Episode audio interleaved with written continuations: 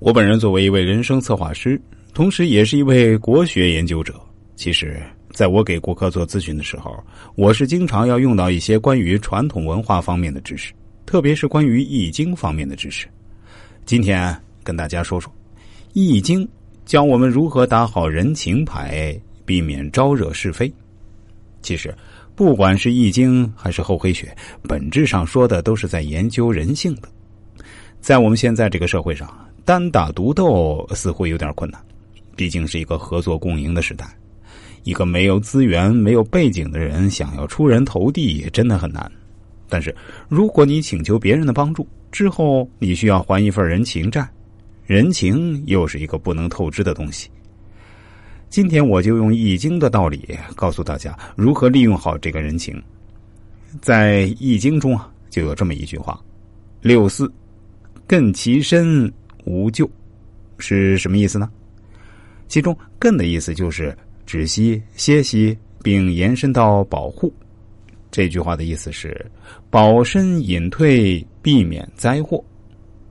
保身隐退意味着人们的注意力应该集中在自己的安全上。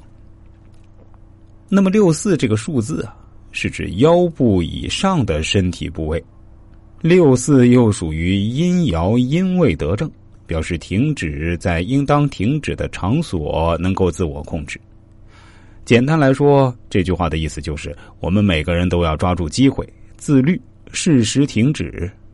我觉得这点很适用于人情上。关于人情，很多朋友会说，能用钱解决的事情，就不要去欠人情，因为人情太难还了。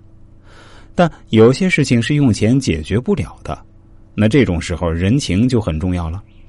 在电视剧里，呃，我是余欢水那个电视剧里啊，有这样一个片段：余欢水背着家人把钱借给他的好朋友吕夫蒙，帮助他渡过难关。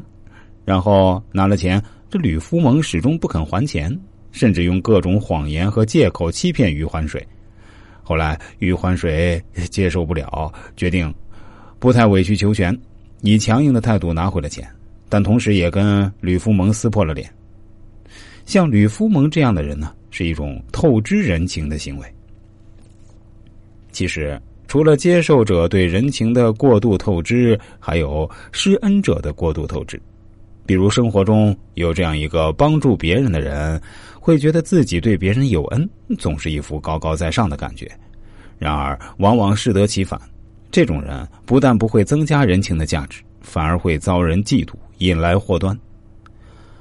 社会学家霍夫斯曾提出一种社会交换理论，他指出，任何人际交往本质上都是一种公平的交换，只有交换过程达到互利平衡，人际关系才能和谐。所谓和谐，就是不越界，也就是我一开始跟大家说的《易经》的六四，能及时克制自己，及时隐退，保护自己，不要透支别人给我们的人情。也不要透支你给别人的帮助。对普通人来说，《易经》其实是一部涵养福报的古籍，暗藏着更高深的智慧。世间都说阅尽世间万卷书，不如读懂一本《易经》。这句话说的一点不为过。何况《易经》在中国本就是文化之底、群经之首、大道之源，因此有人说读懂了《易经》，就读懂了中国人的根。所以我建议大家在学习厚黑学的同时，也可以去了解一下易经文化。